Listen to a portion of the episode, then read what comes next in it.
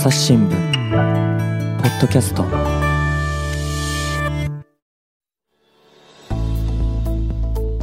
朝日新聞の神田大輔です。ゲストに来てもらっていますよ、えー、ABC テレビのですね上田武彦さんです。よろしくお願いします。よろしくお願いします。いやだからあれなんですよね、この朝日新聞ポッドキャストにしても、たまにそのね、あのご意見でね、いただいて嬉しいなと思うのが、朝日新聞は嫌いだけれども、ポッドキャストは結構聞いちゃうみたいな のをね、たまにあるんですよ。だからずっと考えてるのは、僕はまさにそこが本丸で、ええ、こう記者にね、出てもらってるんですけれども、秋山紀子さんのお話だったら、東恵梨香さんのお話だったら、もうぜひ聞きたいなと、ええ、AKB は嫌いになってもじゃないですけれども、朝日新聞は嫌いになってもね、個々の記者のこうね、ことだったら、まあ、親近感持って聞いてくれるって人がいれば、うん、というか、それ以外にもうもはや今後ね、令和の時代、新聞記事というか、その報道をあのニュースを伝えるっていうことがね、うん、できなくなるんじゃないかと思ってるんですよ。えとそれはすごく極端な話も紙面じゃなくなる時も来るんじゃないかって言っていいですか？まあ、要するに新聞の部数っていうのはご存知の通りもうどんどん減ってるわけですよね。でこれはいずれだから、まあ、あのなくなる日が必ず来るんですよ、うん、それはもうあの統計学的にも分かっていることで、はい、でだからまあ我々今、デジタルの展開をしているんですけれども、まあ、デジタルでもじゃあ記事が届いているかっていうと、果たしてどうかなっていうところがあるわけです、これも結構世代は偏りがすでに見られている、うん、でポッドキャストなんかは、だからありがたいことに20代とかね、30代の方もたくさん聞いてくれてるっていうことが分かっているんで、でもそういう人たちなんかにでもですね、やっぱりニュース知りたいよと。もっといろいろなことをね、あのこう知って、自分で考えてっていうことをやりたい、そういう人たちに、じゃあ、紙では届かないわけだから、うん、デジタルでもなかなか難しいんだとしたら、まあ、ポッドキャストでやるしかないよねと。で、しかもその伝え方が多分、そのマスに届けるっていう今までの、例えば電波に載せるみたいなことではなく、やっぱりその一人一人の記者を媒介にして、その人を通じて、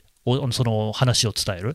なぜかっていうと、今みんなその画面、スマホの画面を奪い合ってるわけですよね。うん、新聞記事読むのも、LINE のメッセージ読むのも、みんなスマホですよ。と、その LINE のメッセージ、恋人から来るこうエモいメッセージよりも、新聞が面白くないと読んでもらえないわけじゃないですか。うん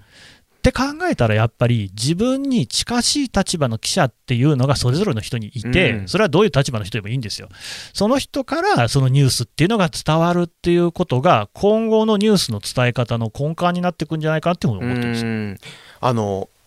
まさしくまさしく？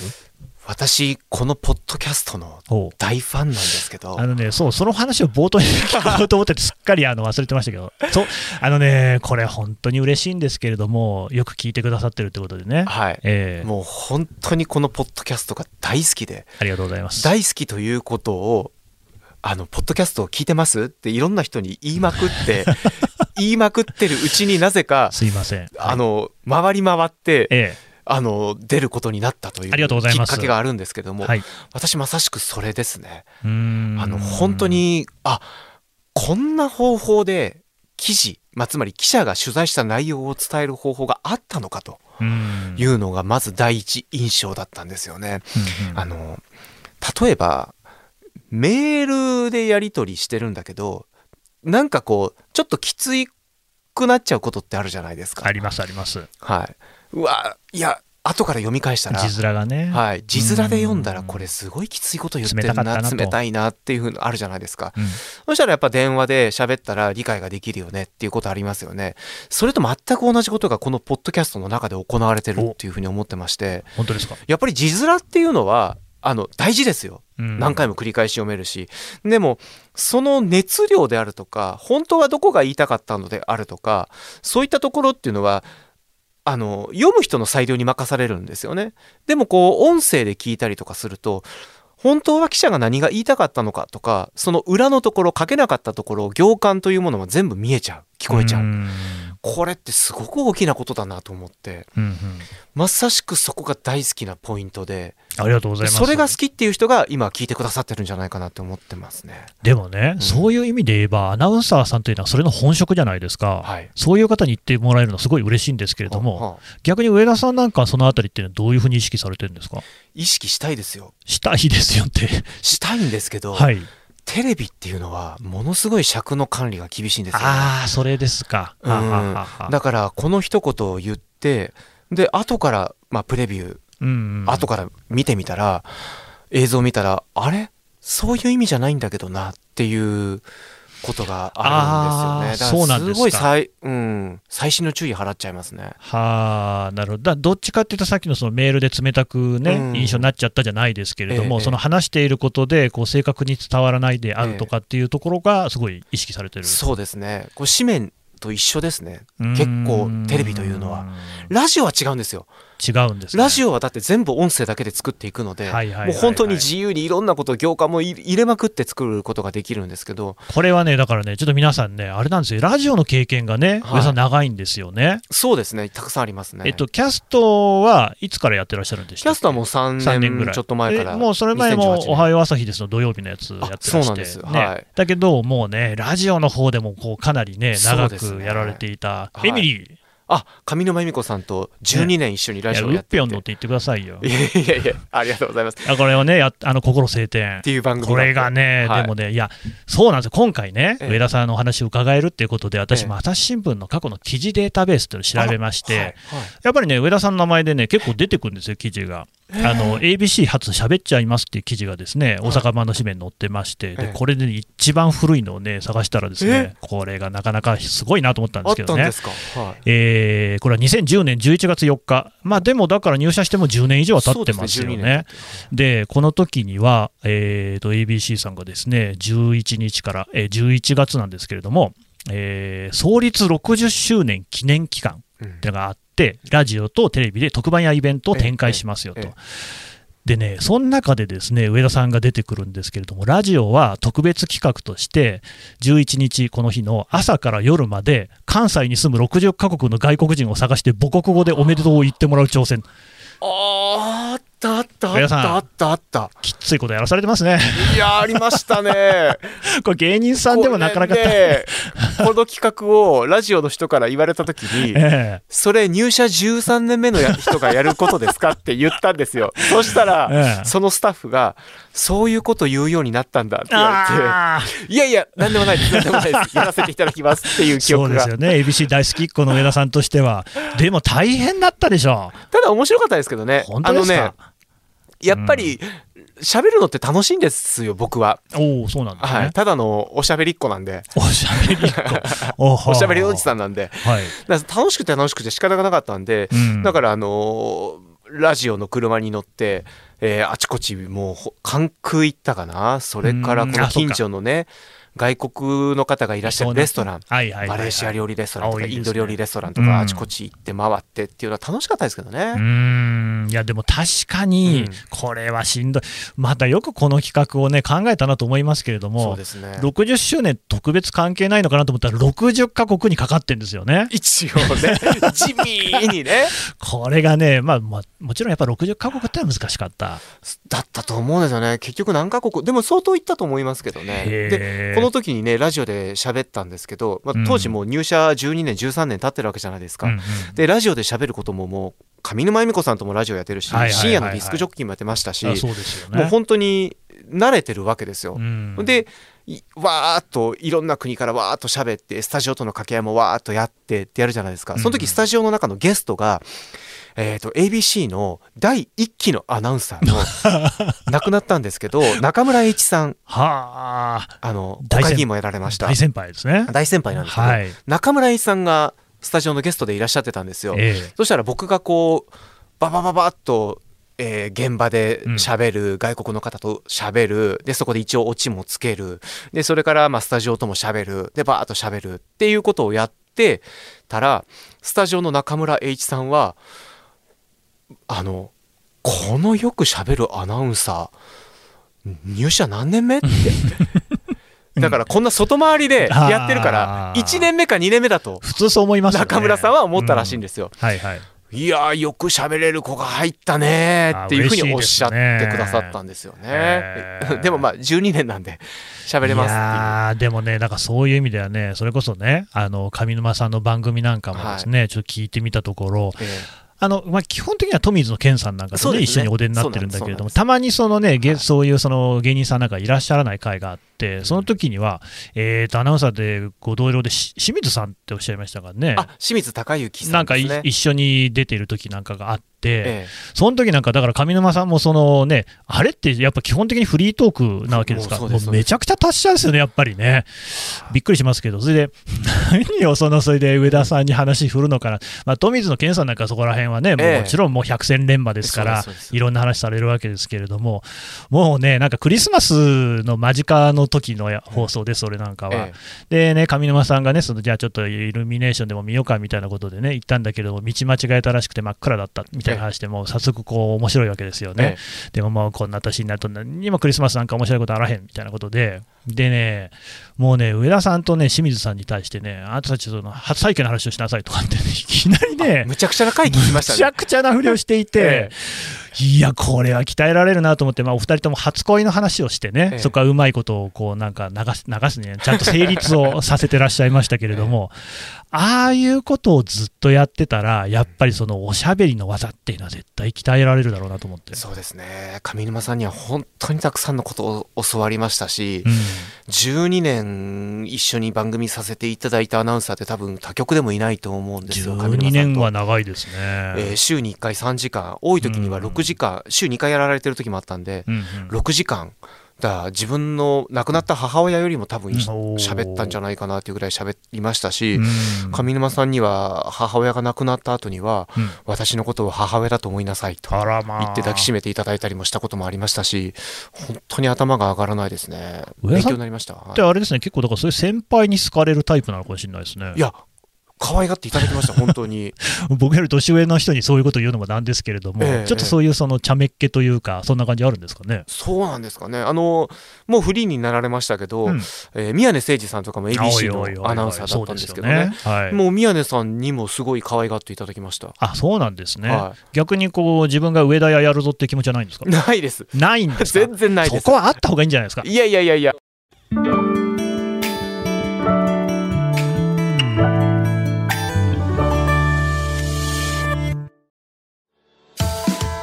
朝日新聞ある聞きは、人工音声が伝えるニュースサービスです。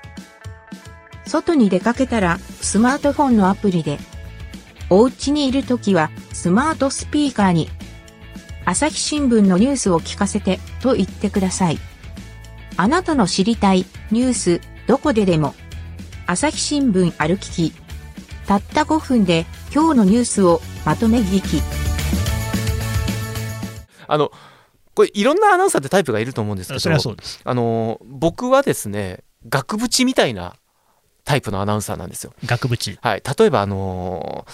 モナ・リザ見に行って、うん、額縁が変わってたら気がつきます？まあ、それはだってモナ・リザを見に行ってるわけですからね。はい。うん、だいたいよっぽど穴が開いてるとかひびが割れてるって言ったら、わあ、あれひどいなっつってどうなってんだってなるんですけど、うん、そうじゃなかったら額縁なんか誰も注目しないですよね。まあ、確かにね。だから、その、僕は真ん中にかかっている絵をきちんと見せてもらうためだったら何でもしようというふうに常日頃から思ってるんですよね。あのキャストという番組だったらば、えー、コメンテーターさんが非常に面白いユニークで個性的でな方が揃ってるんですけど、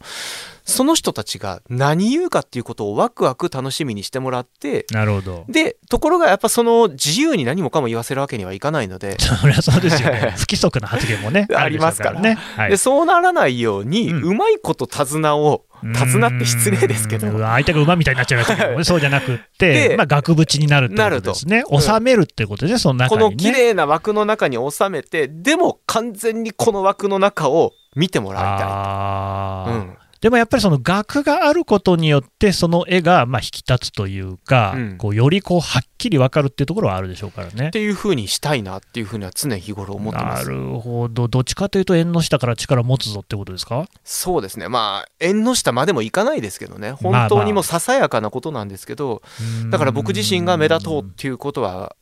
考えないですし、そうは言ってもですよ、今日も私ね、あの新大阪からここまで歩いてきたんですけれども、おえー？あここってちなみにあの大阪のね、福島っていうところですけれどもね、ええ。あのもう ABC さんの前通ったら、ドカーンとこうでっかいポスター貼ってあるじゃないですそうかで。すね。看板キャスターだもの、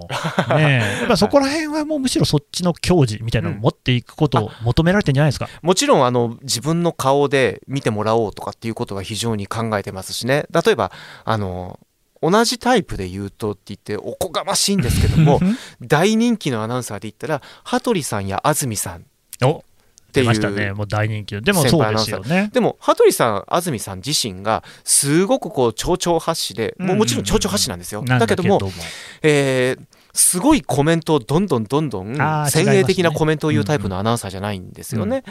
えーどちらかというとおモーニングショーだったら玉川さんに言わせる、うんうんううんん、そうですね。引き出す。うん。えービートたけしさんに言わせる、うん。そういったことがすごく素晴らしいじゃないですか。なるほど、ああなりたいなとなるほど、ね。思ってます。でもやっぱり安住さんであったり羽鳥さんであったりの顔で番組というものが成り立ってるわけで、うんうん、そこが私が目指すべき方向性じゃないかなと思ってますね。例えば美濃さんであったりとか宮根さんじゃないなと。ああ、そういうもう強烈なキャラクターがあるっていうことではなくて、はいでもね、そういう意味で言うと、今後のね、アナウンサーっていうのはどうなっていくのかっていうのに私ちょっと興味があって、えというのは、やっぱりその仕事として、そういうそのまあ額縁っていうのは、こうすごい高い志だなと思うと同時に、はて、そういう人が今後、何人必要になっていくのかなと、で一方では、そのアナウンサーがですね、まあ、局が使いやすいタレントのごとく使われているようなおところもやっぱり見受けられるとは思うんですよね。はい。でそうすると、一体じゃあ、アナウンサーってなんだろうと。うんあのキャスターという立ち位置で言えばですねニュースを伝えるっていうのがあるんだけれどもでもそれだけがアナウンサーの仕事じゃないですよね。で一方ではその例えば英語なんかはもうほとんど完全に自動の音声読み上げっていうのの技術が確立しておそらくまあ時間の問題で日本語にもそういうことは起きると思うんですよ。でうち朝日新聞では、歩ききっていう自動音声やってるんですよね。でこれはね、意外とそのとりわけ若い方なんかにはですね評判がいいのが、噛まないんですよ。うんあの AI だからあの読み間違いってあるんですよ。そのデータとして存在していないものがなかなか読めないっていうのがあって菅さんが首相になったばっかりのことは時は菅首相って読んじゃったんですよね。はあだから、ええでもそこはデータベースを修正するんですけれども、ええ。修正すれば絶対間違わないんですよね。だから、その乱されない、噛まないし、間違わないので、むしろ耳心地がいいって、もう初音ミク世代の人にとってはそういうところもあるわけですよ。うんうんうんうん今後のアナウンサーってどういう役割になってきますかね？まずその答えで言うとストレートなニュースを読むアナウンサーは絶滅するでしょうね、うわ、もうはっきり言いましたね。と思いますね。はあ、あの正直に言うともうストレートなニュースってありますよね。うんありますよの今の歩ききもそうですけれども、えーそれから定時のニュースみたいなのってありますよね。まあ、それとかでもね本当に AI が今はアクセントがちょっと変だったりとか間が変だったりとかするんですけどまあそのあたりとかをね日進月歩ですんでうん。修正していってすごく綺麗な発音で一番聞きやすい音声で高さで高低でそれからひょっとしたら男女も選べるようになってくるのかもしれないですし、えー訂正原稿したらすぐに直してくれるようになるかもしれないしそういったところが出てくると思うんですよ。なのでそのあたりはいなくなってしまってもおかしくはないと思うんですよね。うん。ででちょっとさらにそこからす前に遡っていってアナウンサーの仕事って何なんだろうっていうことからうんうん。いくと、やっぱりこういろんな人がいるんですよね。なる例えば会社員にもいろんな人がいるのと同じように。はいはい。アナウンサーっていう仕事にもいろんな仕事があってうん。多岐にわたっていて、みんなそれぞれ目指しているベクトルも全然違ったりとかするんで例えば画面に出るだけがうちの局にはいないと思うんですけど画面に出ることだけが目的の目立ちたいという アナウンサーもいると思うんですよ。えまあ、いるでしょうね、うん。いていいと思いますよ。もういていていいと思いますよ。うん。あの本当はグラビアやりたいとか、ああね、はい、実際出る人いますからね。いますから、うん。でそういう方もいらっしゃいますし女優になりたいだっているでしょうし、ん。実際なってる人いますからね。はい、なんか同じ人っていう感じもしますけど、はい。ええ。あの本当さまざまな人がいて、でうん。会社員として、えー業務がやりたいっていうか本当は違うと思うけど業務ができる人もいると思うんですよね。シフトを組んだりとうん。か。ああ、そういう意味ですね。うん。マネジメント系であるとかね、マネジメントはい。それも必要ですからね。で日本語の正当な担い手でありたいっていう。これ大事だ。大事。で日本語を作っていく。でこれ僕もかなりやりたいと思って。て、そうなんですね、うんうん、で日本語を読む方はひょっとしたら AI に取られちゃうかもしれないんですけど、うん。担い手作り手という立場では僕らはまだまだやれることはたくさんあるなっていうふうに一つ思ってます。でもう一つさっき言った額縁的役割ですよね。うん。人の話を聞き出す。うんうん。これは AI だと聞き出せないこともあります。さあそうでしょうね。はい。うんうんでこの担い手にもなりたいと僕は思ってますね。っていうことで言うと本当にあの僕はアナウンサーという仕事はひょっとしたら形が数年以内に大きく変わるかもしれないんですけど僕がやれることやらなきゃいけないことというのはまた後輩たちもたくさんいるんででこれからアナウンサーやりたいっていう人たちもたくさんいると思うんで、その人たちに、えーどんな形かわからないけれども僕らが四苦八苦して作った手作りのバトンを渡すっていうことは大事だって思ってます。手作りのバトン。うん、うんもう今まで僕らが先輩たちからつ渡されてきたバトンっていうのはもうボロボロなんですよね。それ具体的にはどんなバトンなんですかね？あの、はい。うん。で、あの、ニュースだけ読めばいいみたいなうん、バトンっていうのはもうボロボロですよね。なるほどね。うん。うんうんうんですので、アナウンサーという仕事は、これから SNS も活用していかなきゃいけないと思いますし、うんえーこういう音声メディアだって自分一人でやれるのかもしれないですしそうなった時にそういうバトンもあるよっていうのはちょうど過渡期にいるしかも40代の半ばの僕らが作るバトンなんじゃないかなと思って、うん。若い人にあとは任したっていうわけにはなかなかいかないんで、うんうん。まだ僕定年まであと十何年あるんで。その間に作れる。気が早いですね。はい。いやでも僕思うのはそのタレント化って別に悪くないんじゃないかっていうね、はい。そういうのも思うんですよね。つまりやっぱアナウンサーさんっていうのは一人一人が、まあ、インフルエンサーっていうところがあると思うんですよね、はやっぱこうテレビの画面でおなじみだっていうところの力は大きい。だからさっきのトランプさんの話じゃないですけれどもあとうちの記者でねポッドキャストでやろうとしてることじゃないですけれどもそういう人を通じて、あ馴染みの上田さんがこうやって言っているんだから、あのコロナのことではこうしようねみたいな風に伝わっていくっていうところの力の強さっていうのは、うんこれはもう全く過小評価すべきでないと思うんですよ。あーはいうんそうありたいと思いますね。うんあの弊社 ABC テレビですけど実はつい最近社長と直で話す機会っていうものを 設けましてまあ、これし会社内部のことなので、まあんまり外部に出して言うことじゃないんですけど、いや大事なことですよ。はい。うん。えーそういう機会がありまして、うん。で何か意見がないかということだったんであのアナウンサーのインフルエンサー化っていうのが、えー一つ大事なポイントになってくるんじゃないかっていうことをちょっと伝えたんですよね。ほうほう。あのうちの会社は今なかなか YouTube とか、うん。Twitter とか、いえー、Instagram とかもしくはあーなんすクラブハウスとか、うん。えそういった新しいメディア SNS に対してなかなか対応しきれてないところがあると。でもしこれが、えー対応してで個々のアナウンサーがフォロワーが何万何十万というふうについてインフルエンサー化すればそこにまた新たな商機というビジネスチャンスというものも生まれてくるので、うんうん。で、えーもちろん局の立場から大きく逸脱するっていうことは許されないことなのでそこには何らかの、うん、歯止めがかかなきゃいけないんですけどそうじゃなかったらそれっていうのは非常に大きな一つのメディアになるのでやった方がいいんじゃないかと、うんうんうん。はい、どうでした？社長の反応は。やりたいと、うんおおはい、やっていこうと。あいいですね。では、はい。じゃあ肯定的な返信が返ってきた。肯定的な返信が。でおそらくもう本当に近々うん。さまざまなことにうちの会社のアナウンサーたちもやっていくと思いますし、うん。そういう意味ではやりたい人はやればいいと思います。うんうんうんもちろん今まで通りのやり方というものもあるんでそれは守りたい人は守ったらいいと思います。し、うん。はい、いやーだからもう完全にやっぱりそのいろいろなこのマスメディアっていうものの形がねこうボコボコに崩れていっててでその垂直型の権威の中で上から下へっていう感じでですねその情報も流れていっていたっていうのが完全に変わってそうじゃなくてもうネットワーク型というかフラット型というか横にみんな並んでいてでただまあこの人の言ってることなら信用できそうだねっていう人の存在のこう重さっていうのがね、ますます多分重くなってくる、それがだから朝日新聞とかいう会社の看板じゃなくなってくんだろうなとは思ってるんですよ。うん。むしろ、この人は過去にこういう報道を手掛けているから信頼できるなとか、普段からこういう姿勢だから言うことがわかるなみたいな感じになっていって、それって多分ね、アナウンサーさんも一緒かなっていうふうには思うんですよね。個々の集まりですよね、うん。これ本当極めてアナウンサーっていう言葉が、えー日本で作られた外来語っっていう。そうなんですかあれ。まあ一応ありますけど、うん。あの日本でいうアナウンサーのイメージとはちょっと違うんですよ。で向こうはもうキャスターじゃないですか。あまあまあね。アンカーマンじゃないですか。アンカーマンだそうだ。はい。でもともとだってアメリカとかの、うん。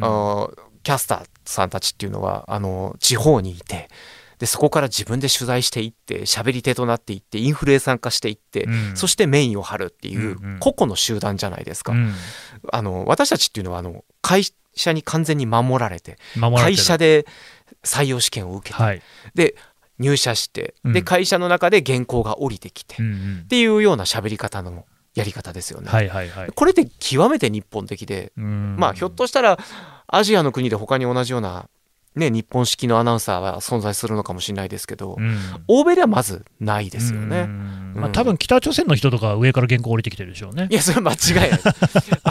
噛んじゃいけないですから。はいはいそうですね。はい。ってなると思うんですけど、まあそういう形になっていくのかなと思ってますね。うん。でそこに私たちも備えなきゃいけないですよね。うーん。なんか仕事増えますねそうですね。まあ楽しいですけどね。まあ仕事の形が変わっていくっていうことなのかなう、うんんでもまだまだもがきますよ僕は。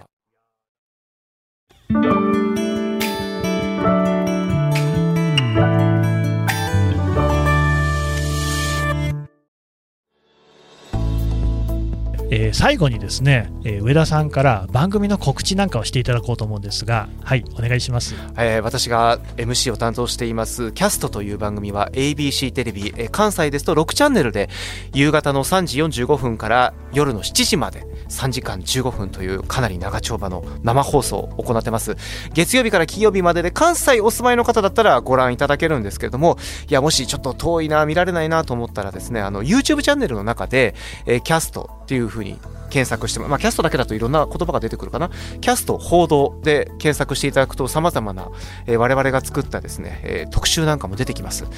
えー知らなかったことをたくさん知ることができる興味の範囲を広げることができるそんな番組作り目指してますんでぜひよかったら1回だけ1回だけチャンネル合わせてみてください。よろしくお願いします。ありはいというわけで朝日放送上田武彦アナウンサーでした。どうもありがとうございましがとうたございました朝日新聞ポッドキャスト朝日新聞の神田大輔がお送りしましたそれではまたお会いしましょうこの番組へのご意見、ご感想をメールで募集しています。podcast at 朝日 .com p o d c a s t アットマーク朝日 .com までメールでお寄せください。ツイッターでも番組情報を随時紹介しています。アットマーク朝日ポッドキャスト朝日新聞ポッドキャストで検索してみてください。